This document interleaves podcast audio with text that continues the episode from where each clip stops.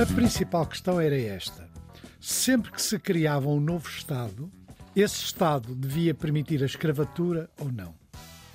Havia uma enorme pressão por parte dos políticos do Sul em grande parte organizados no Partido Democrático. O Partido Democrático era o grande partido do sul dos Estados Unidos, era o partido ligado com os principais donos de escravos, portanto, uhum. com as grandes plantações. O Partido Democrático antecedente do atual Partido Democrático. Sim, é, aí há uma sequência direta. O Partido Republicano cresce exatamente nesta altura e é o grande partido contra a escravatura. Se quisermos. Os democratas antes... a favor os uh, republicanos contra, contra, com diferentes graus, porque claro. havia setores mais radicais, mas radicais. Estamos com José Pacheco Pereira, hoje reconhecido como responsável pela Efemera, o maior arquivo privado em Portugal.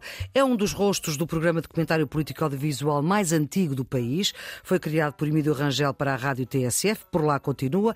Nessa altura chamava-se Flashback, agora chama-se O Princípio da Incerteza e já foi a quadratura do círculo e a circulatura do quadrado.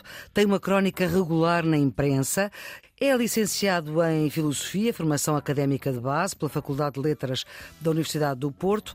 José Pacheco Pereira é aquilo que se pode chamar, ou foi aquilo que se pode chamar, um resistente antifascista, porque participou na luta contra a ditadura antes do 25 de Abril, integrou organizações de inspiração maoísta, foi professor de liceu e universitário, foi deputado na Assembleia da República, no Parlamento Europeu, foi dirigente do PSD, Partido Social Democrata, e tem uma vastíssima obra publicada. Doutor Pacheco Pereira, muito obrigada por se associar uh, e pela sua disponibilidade para o Serviço Público, o Bloco de Notas da Rádio Pública. É um programa que ajuda quem está nos últimos anos do secundário e tem exames de 12 ano, mas também quem quer saber mais. E hoje vamos querer saber mais sobre a Guerra da Secessão, uh, quer dizer, da separação, uh, também conhecida por Guerra Civil Americana, o Norte contra o Sul. E para nos situarmos no tempo e no espaço, estamos nos Estados Unidos da América do Norte já depois da independência, estamos em 1861, segunda metade do século XIX. E por que é que acontece esta guerra? Acontece porque, quer eh, nos principais documentos fundadores dos Estados Unidos, há um buraco negro, chamemos assim, que é a escravatura.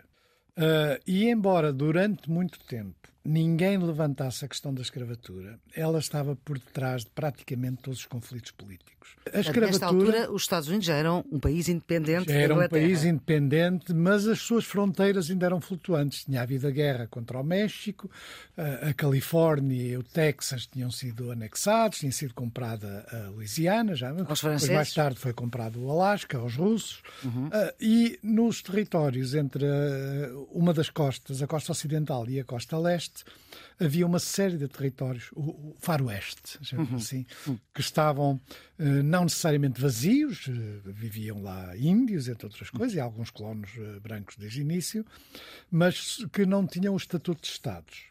E o processo de maturação, chamemos assim, da Guerra Civil Americana tem exatamente, em primeiro lugar, a ver com estes Estados. Ou proto-Estados, porque ainda não existiam como Estados. Uhum. A principal questão era esta sempre que se criava um novo Estado, esse Estado devia permitir a escravatura ou não.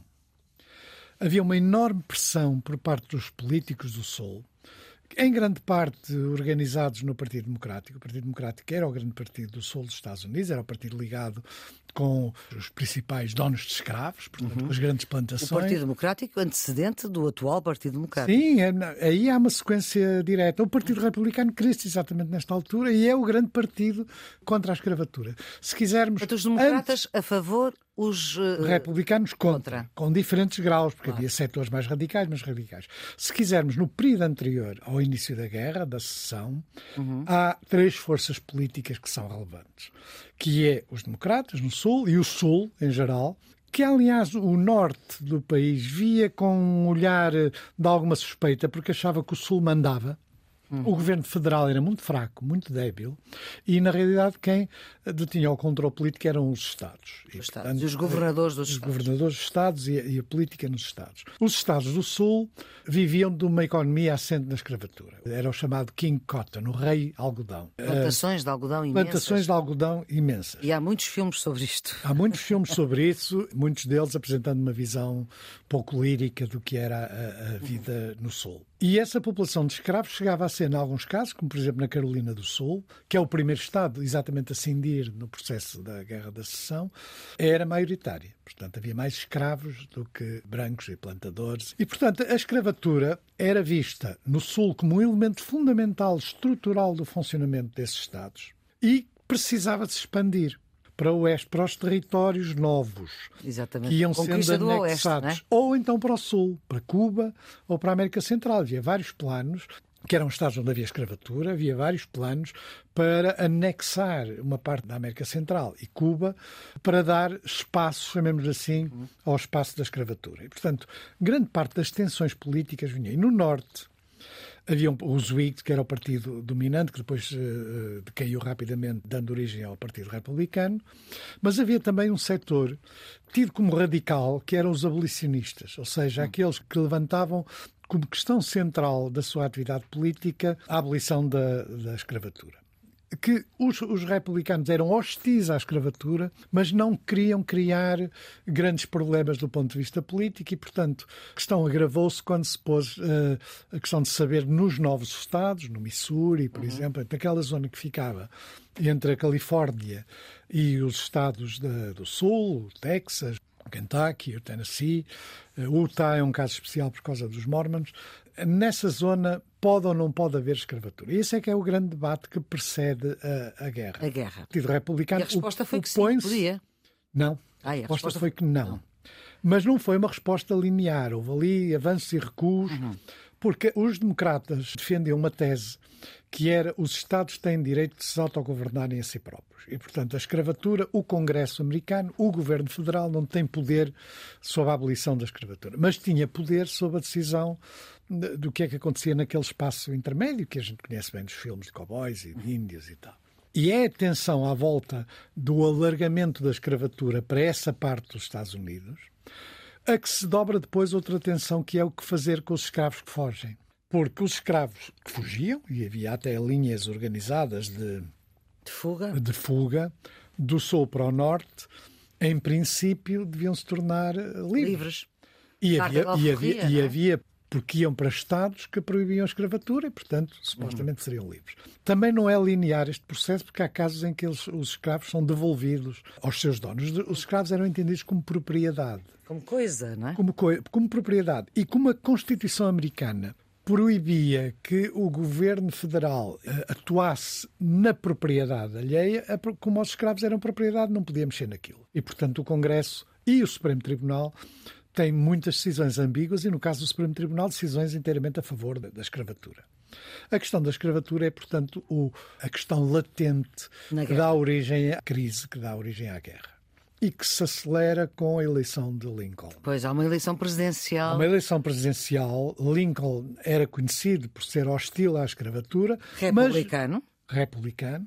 Do novo Partido Republicano. Uhum. Concorre contra Douglas, que era, na altura, um dos principais dirigentes democratas, que, não sendo claramente a favor da escravatura, era a favor dos direitos dos Estados. Uhum. Que cada Estado podia definir a sua própria regra, o que significava, por exemplo, que nos Estados, naquelas zonas intermédias, do Kansas, no Missouri, eles poderiam eventualmente escolher ser um Estado de, com escravatura. Eh, sendo que a zona intermédia na guerra, entre os Estados que se separam e os Estados do Norte, é uma zona em que muitas vezes o norte de um Estado é pró-União, e contra a escravatura e o Sul é a favor da escravatura. Depende, é há uma geografia política complexa. E depois há o, o Sul profundo. Hum. O Sul profundo era completamente a favor da escravatura. Da, da escravatura. Isso significa que o Alabama, o, o Mississippi, hum. as Carolinas, e depois havia ali uma zona intermédia mais a norte. Há uma Carolina do Norte, outra do Sul, não é? Há uma Carolina do Norte. A Carolina do Norte, por exemplo, não é muito a favor da escravatura, até porque não tem um elevado número de escravos, como era o Maryland também, mas são zonas onde a escravatura tinha fundamento legal. Mas o que é que a eleição de Lincoln provoca? A eleição de Lincoln acelera um processo de separação que já vinha de antes e que é acelerado pelas declarações de separação, de independência, em grande parte para proteger a escravatura. De novo, o principal argumento nunca é a escravatura, é os direitos dos Estados. Ou seja, a ideia de que o governo federal e o novo presidente ia pôr em causa os direitos dos Estados e, portanto, isso significava que o Sul deixava de poder não só decidir sobre o alargamento da escravatura, como também, em alguns casos, pôr em risco a instituição da escravatura por causa do problema dos escravos que fugiam, que são em cada vez maior número. Uhum. Portanto, a guerra formalmente não começa por causa da escravatura. A emancipação dos escravos dá-se a meio da guerra, em grande parte como medida militar. A guerra dura quanto tempo? A guerra dura entre 1861 e 1964, 65. Portanto, e é seguida, e é seguida pelo período, um dos períodos mais violentos da história americana, que é o período da chamada reconstrução. Doutor Pacheco Pereira, vamos ficar agora por aqui neste episódio e vamos voltar a contar esta história da guerra da secessão dos Estados Unidos. A produção deste programa é de Ana Fernandes, a edição de Maria Flor Poderoso, a gravação de Diogo Axel. Tenham um bom dia.